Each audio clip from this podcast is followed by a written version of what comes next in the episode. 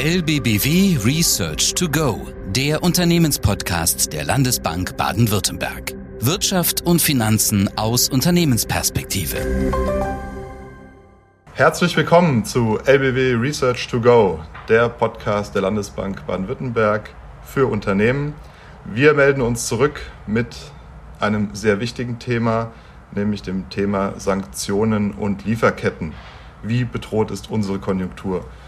Darüber möchten wir heute sprechen, liebe Zuhörerinnen und Zuhörer.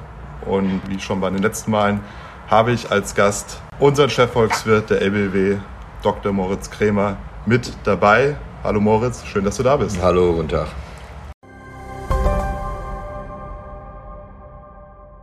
Kürzlich konnten sich die EU-Staaten auf ein sogenanntes sechstes Sanktionspaket einigen. Man muss sagen, es ist ein Sanktionspaket Light.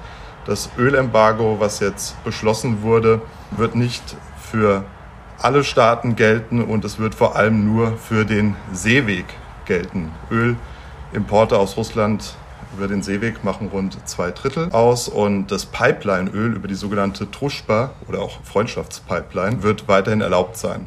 Bis Jahresende möchte die EU ihre Ölimporte aus Russland um rund 90 Prozent reduzieren.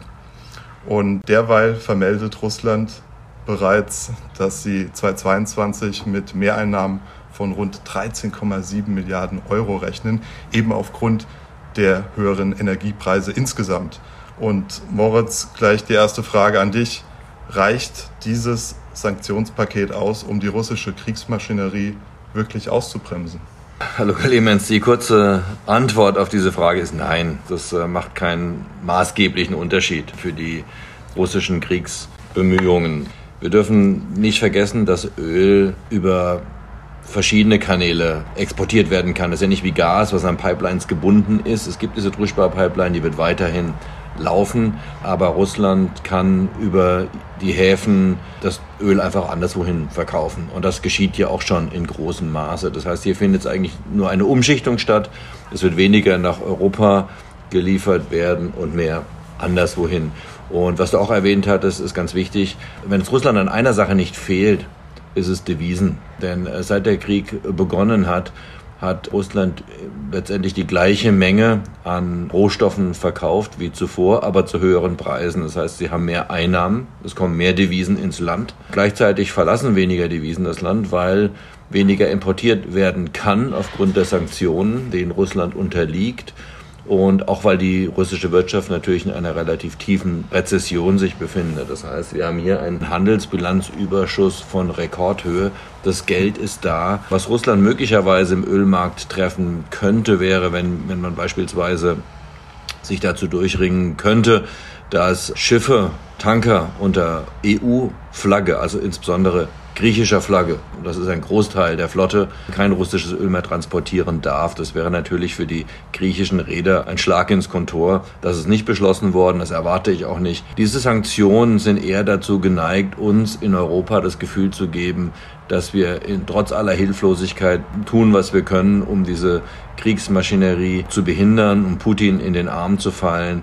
Aber wenn man es nüchtern betrachtet, ist es sehr unwahrscheinlich, dass damit die kriegerischen Handlungen auch nur einen Tag früher zu Ende gehen können.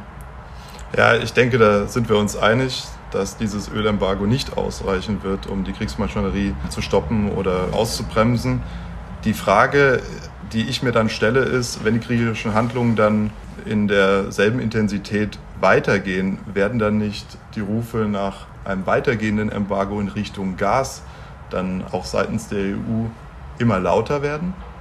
Die werden lauter werden, auf jeden Fall. Dem entgegen steht natürlich eine gewisse Abstumpfung, die man normalerweise auch wahrnimmt nach Monaten von schlechten Nachrichten. Das haben wir bei Corona gesehen, das sehen wir jetzt auch wieder dass da mal die Aufmerksamkeit etwas wegdriftet. Aber ja, die Bevölkerung leidet natürlich mit, auch hierzulande, und möchte alles Mögliche tun, um Putin zu behindern bei seinem aggressiven Angriffskrieg. Klar, man kann auch sagen, in der nächsten Stufe kommt es zu einem Gasembargo. Gas ist eine ganz andere Nummer, weil Gas kann nur durch Pipelines transportiert werden. Wir können Gas auch nicht ersetzen aus anderen Quellen. Wir können jetzt, wenn wir weniger Öl aus Russland kaufen, kaufen wir mehr aus Saudi-Arabien oder anderswoher. Das geht. Bei Gas geht das eben nicht. Es gibt keine Infrastruktur für Flüssiggas.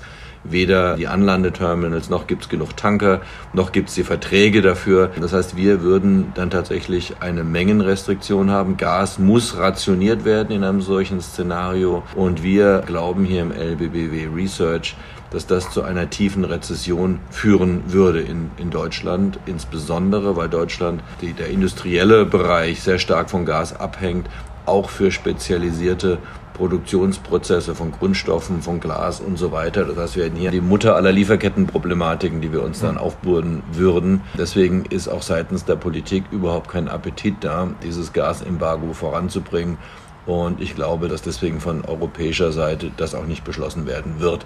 Die einzige Ausnahme dazu wäre, wenn es wirklich zu einer schockierenden Eskalation der Kriegshandlungen mhm. käme, wenn beispielsweise Chemiewaffen eingesetzt werden im größeren Stil oder, möchte man gar nicht dran denken, taktische Nuklearwaffen, dann bedarf es einer Reaktion. Ich glaube, da wird der Leidensdruck auch bei uns zu groß. Und dann wird man möglicherweise dieses Gasembargo in Betracht ziehen und umsetzen, auch wenn es bedeutet, dass wir uns wirtschaftlich selbst in den Fuß schießen. Ja, absolut. Für den Moment muss man konstatieren, das Gas fließt weiter. Die Interessen, ja, wie ja. du eben ausgeführt hast, auf beiden Seiten sind ganz klar dahingehend, dass Gas weiter fließt. Die Russen haben ihre Einnahmen, die europäische Wirtschaft wird weiterhin versorgt und natürlich die europäischen Verbraucher. Ich möchte noch mal kurz auf das Ölembargo zurückkommen. Ähm, der Ölpreis hat ja direkt reagiert, auch nochmal mit fast 2% Aufschlag für die Nordseesorte Brent und zunehmend setzt sich jetzt der Ölpreis oberhalb der 120 US-Dollar-Marke je Barrel fest. Moritz, was hat das deiner Meinung nach jetzt für Auswirkungen auf den Inflationsausblick? Wir haben jetzt im Mai ja.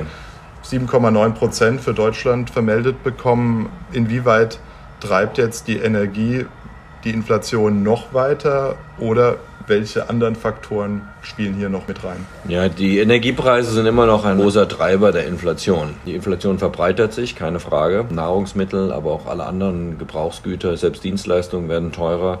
Aber ein Großteil entfällt immer noch auf Energie und hier ist natürlich Öl ein ganz wichtiger Faktor. Meine Erwartung wäre, dass es im Jahresverlauf trotzdem vom jetzigen Niveau eine leichten Reduzierung des Ölpreises geben wird und deswegen auch der inflationstreibende Anteil von Energie auf die Inflationsrate äh, hierzulande zurückgeht. Aber das besteht natürlich die Gefahr, dass es ausgeglichen wird durch Preissteigerungen anderswo, weil die Unternehmen geben eigentlich durch die Bank höhere Einstandspreise weiter. Also ganz, ganz wichtig vielleicht, wir gucken immer auf die Konsumenteninflation, 7,9 Prozent, das ist unglaublich hoch. Aber wenn wir uns anschauen, was ist denn die Produzenteninflation, also die Preise, die die, die, die Unternehmen für ihre Einstandskosten aufbringen müssen, über 30 da haben wir über 30 Prozent. Das heißt, die Margen gehen hier runter, die Unternehmen versuchen das zu reparieren, indem sie die Preise weitergeben. Das pflanzt sich halt fort, bis es dann wirklich auch in den Konsumentenpreisen sich noch stärker niederschlägt. Das heißt, hier ist wirklich Obacht geboten. Hier sind wir wirklich jetzt an einer Situation, wo auch die Politik, die Geldpolitik insbesondere, also dringend handeln muss, um dieses metastasenhafte Preiserhöhungsgefüge in den Griff zu bekommen. Und dabei haben wir noch gar nicht über die anstehenden Tarifrunden gesprochen, die jetzt in den nächsten Monaten in den größten Gewerkschaften in Deutschland anstehen. Und äh, das könnte ja auch nochmal ein zusätzlicher Inflationstreiber sein, wahrscheinlich dann eher für 2023. Aber zumindest sollten da auch die Weichen gestellt werden, dass von der Tarifseite dann noch etwaiger Preisdruck aufkommt oder nicht. Absolut. Also das Risiko von einer Preis-Lohn-Spirale steigt jeden Tag. Das ist komplett verständlich dass sich die Gewerkschaften und vor allem die Basis der Gewerkschaften und die Arbeitnehmerinnen und Arbeitnehmer zunehmend unter Druck fühlen. Die Reallohnverluste im ersten Quartal waren fast zwei Prozent. Das ist so hoch wie in Jahren, vielleicht Jahrzehnten nicht mehr. Also die Kaufkraft der Haushalte wird von der Inflation teilweise aufgefressen. Gleichzeitig haben wir einen sehr starken Arbeitsmarkt. Das ist eigentlich eine ideale Vorbedingung dafür, dass die Tarifverhandlungen mit höheren Lohnforderungen starten. Dem kann die EZB nur noch teilweise gegensteuern. Das sollte sie aber tun, und zwar dahingehend, dass sie durch ihre geldpolitischen Aktionen klar signalisiert, dass sie quasi letztendlich alles tut, was notwendig ist. Nicht so ähnlich wie Whatever It Takes von Mario Draghi seinerzeit, um die Inflation wieder einzufangen. Vielleicht ist, ist sowas mal wieder nötig. Man muss wirklich eine, eine, eine klare ähm, Umkehr signalisieren. Ich glaube, das wird versucht, ist aber ein bisschen zögerlich noch. Wir werden natürlich in der Sitzung jetzt im Juni einen Fahrplan bekommen, wie es weitergehen soll. Ich bin ein bisschen ungeduldig. Für meine Begriffe ist es überfällig. Die Inflationserwartungen haben sich zu einem erheblichen Teil verselbstständigt. Jeder Tag zählt hier. Ja, aber wie ernst meint es die EZB jetzt wirklich? Wir haben in den letzten Wochen schon Signale aus dem Rat gehört, dass jetzt die Zinswende wirklich angebracht ist und dass schon in den nächsten Monaten reagiert werden wird. Die Märkte werden vorbereitet. Endlich, muss man sagen, aus Ökonomensicht. Aber ist es letztlich dann doch nicht nur ein ängstliches Luken durch den Türspalt oder wird die EZB mit breiter Brust durch die Zinstür gehen oder um im Bild zu bleiben, ja. äh, die Tür vielleicht sogar eintreten? Ja, also die Tür wird sie nicht eintreten, aber so ganz so ängstlich ist sie auch nicht mehr. Ich glaube, wir haben, wie du es beschrieben hast, Clemens, in den vergangenen Wochen deutliche Zeichen vernommen, dass sich auch im Zentralbankrat der Wind gedreht hat und dass man erkennt, dass das alte Narrativ, die Inflation ist nur temporär und ist alles angebotsgetrieben wegen Lieferketten und wegen Energiepreisen, dass das nicht mehr der Realität standhalten kann. Und wir haben es ja beschrieben, wie diese Zweit- und Drittrundeneffekte sich zunehmend Bahn brechen. Ich erwarte eine erste Zinserhöhung im Juli. Für meine Begriffe besteht kein Grund, warum man es nicht auch schon im Juni machen könnte. Es besteht auch kein Grund, warum man es nicht schon im April gemacht hat. Aber wir sind jetzt da, wo wir sind. Die Ära der Negativzinsen wird wahrscheinlich im September dann zu Ende sein. Aber gut, Nullzinsen bei über 7% Inflation ist natürlich immer noch ganz schön wenig. Also da ist noch viel nachzuholen, damit die EZB von vorne führen kann und das verloren gegangene Terrain wiedergewinnt. Also es ist noch ein bisschen ängstlich, aber man redet sich Mut zu in Frankfurt, das ist gut. Aber was es jetzt bedarf, glaube ich, um die Inflationserwartungen wieder einzufangen, ist, dass man die Märkte auch überrascht, dass man robuster zu Werke geht, als bisher antizipiert wird. Ob das gelingen wird, gut, wir werden es bei der nächsten Presseerklärung dann sehen. Das wird eine ganz spannende. Also wer Zeit hat, dann würde ich empfehlen, Frau Lagarde zuzuhören. Das kann ein epochaler Event sein. Jetzt ist die Zinswende tatsächlich da. Die Frage ist, wie schnell, wie weit ist die EZB bereit zu gehen und wie weit ist sie bereit, sich heute schon für die Zukunft festzulegen. Spannende Zeiten, schwierige Zeiten und für niemanden schwieriger als für Zentralbanker. In der Tat. Also die Inflationsraten sollen vorerst stark erhöht bleiben. Die EZB steht vor der Zinswende und die Frage, die sich viele Marktbeobachterinnen und Marktbeobachter aktuell stellen, welche Auswirkungen hat es dann auf die Konjunktur? Und ich denke, um das Bild noch ein bisschen abzurunden, müssen wir dazu erst noch mal einen kleinen Blick in die Volksrepublik China werfen und uns anschauen, wie dort die Situation bezüglich der Lieferketten aussieht. Moritz, da gab es ja vor kurzem jetzt Meldungen, dass Lockdowns beispielsweise in Shanghai jetzt endlich beendet werden. Aber wie sieht es denn wirklich mit der Zero-Covid-Strategie der chinesischen Regierung aus? Drohen uns vielleicht in den nächsten Monaten da nochmal Rückschläge diesbezüglich? Wie stabil sind die Lieferketten? Ja, es ist eine ganz zentrale Frage für, auch für die deutsche Industrie. Wir sind ja sehr stark vernetzt, globalisiert, mehr als die meisten anderen Volkswirtschaften. Das ist ja Teil unseres Geschäftsmodells als Exportmotor. Deswegen brauchen wir China als Absatzmarkt, aber auch als Zulieferermarkt. Und es ist natürlich erfreulich zu sehen, dass man wieder Bilder sieht, wie Menschen in der Shanghaier Metro sitzen und ähnliches, dass das Leben wieder losgeht. Das ist der Tatsache geschuldet, dass die Neuinfektionen sehr stark zurückgegangen sind und eigentlich fast auf Null gefallen sind, ehrlich gesagt. Aber in dem Maße, in dem geöffnet wird, ähm, ist natürlich zu erwarten, dass die Fallzahlen wieder deutlich nach oben gehen werden. Und wie ist dann die Reaktion seitens der chinesischen Führung? Darüber lässt sich treffen trefflich spekulieren. Ich glaube, dass man vielleicht bei einem nächsten Aufwallen der Omikron-Welle etwas weniger rabiat zu Werke gehen wird, insbesondere auch deswegen, weil wir ja im Oktober den Parteikongress haben werden. Und wahrscheinlich im Oktober, der Termin ist noch nicht ganz festgelegt, wenn ich hier recht informiert bin. Aber im Herbst auf jeden Fall. Und da will Xi Jinping ähm, sich nochmal für eine dritte Amtszeit bestätigen lassen. Er ist dann fast so ein bisschen was wie Kaiser von China auf Lebenszeit, also wirklich eine Machtfülle wie wir es bisher eigentlich seit Maos Zeiten nicht mehr gesehen haben. Und da soll natürlich nichts anbrennen. Da soll kein Unmut in der Bevölkerung sein. Da will er keinen großen Lockdown haben. Wie dieser Spagat gelingen wird, ist noch ein bisschen früh zu sagen. Also hängt auch davon ab, wie schnell die Infektionszahlen wieder nach oben gehen. Aber es ist natürlich klar, jeder Lockdown ist in China nicht anders als hier, ist schwieriger durchzusetzen als der vorhergehende. Die Bevölkerung ist wirklich weitwund jetzt durch diese lange Zeit in kleinen Wohnungen. Das ist ein Balanceakt und solange das nicht geklärt ist, bleiben die Lieferketten natürlich angespannt und selbst wenn jetzt China wieder komplett öffnen würde, das dauert ja viele Monate, vielleicht Quartale, bis sich die Lieferketten wieder zurechtgerüttelt haben. Tendenziell ist es die Hoffnung auf eine Verbesserung jetzt aber da und es sollte auch helfen, perspektivisch den Druck auf die Inflationsraten etwas zurückzunehmen. Also dann würde ich sagen, aus China erste Hoffnungsschimmer, dass hier Entlastung dann auch bei den Lieferketten in den nächsten Monaten reinkommt, wenngleich die Lage auch weiterhin angespannt bleibt, äh, insbesondere für die stark abhängige deutsche Wirtschaft. Insgesamt, Moritz, hat sich ja die europäische Konjunktur erstaunlich robust gezeigt in den letzten Monaten. Die Frühindikatoren haben teilweise etwas nach unten gezeigt, aber beispielsweise in Deutschland, IFO Geschäftsklimaindex ist jetzt nicht weiter gefallen, im Gegenteil, die letzten beiden Male sogar wieder leicht gestiegen. Also insgesamt kann man sagen, hält sich die Konjunktur und was würdest du sagen, die nächsten Monate bekommen wir Wachstum oder werden dann doch die Rezessionsrisiken überwiegen?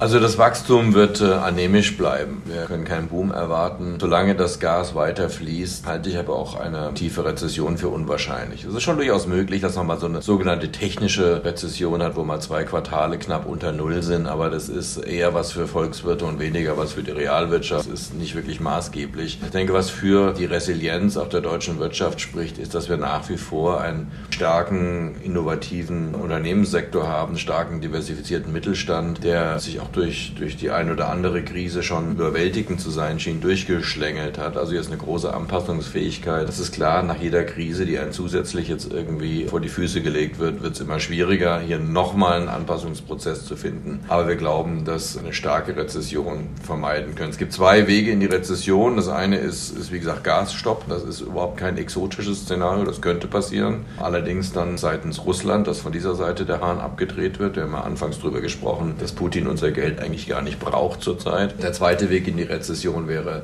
dann, dass die EZB tatsächlich dann die Nerven verliert und sieht, sie muss die Zinsen auf ein Niveau erhöhen, das deutlich über dem liegt, was zurzeit von den Märkten antizipiert wird was dann, wie es der klassische Prozess ist, dann zu Nachfragereduzierungen führt. Nachfragereduzierung heißt natürlich nichts anderes als Arbeitslosigkeit und Rezession. Das ist wie geldpolitische Fehler häufig dann zu Rückschlägen führen. Das sind die zwei Szenarien, die ich sehen kann, die eine Rezession bringen würden. Letztere ist eher wahrscheinlicher, dass die Zentralbank einfach zu lange gezögert hat und dann zu stark gegen den Wind sich lehnen muss. Aber auch das ist noch nicht mein Basisszenario. Ich glaube, wir kommen dann mit einem blauen Auge durch. Wir kommen mit einem blauen Auge durch. Aktuell, Stand jetzt, sieht es so aus, dass wir dieses Jahr auch für Deutschland und das Euro-Währungsgebiet Wachstum erzielen können. Und insofern sollten wir verhalten optimistisch in die Zukunft blicken.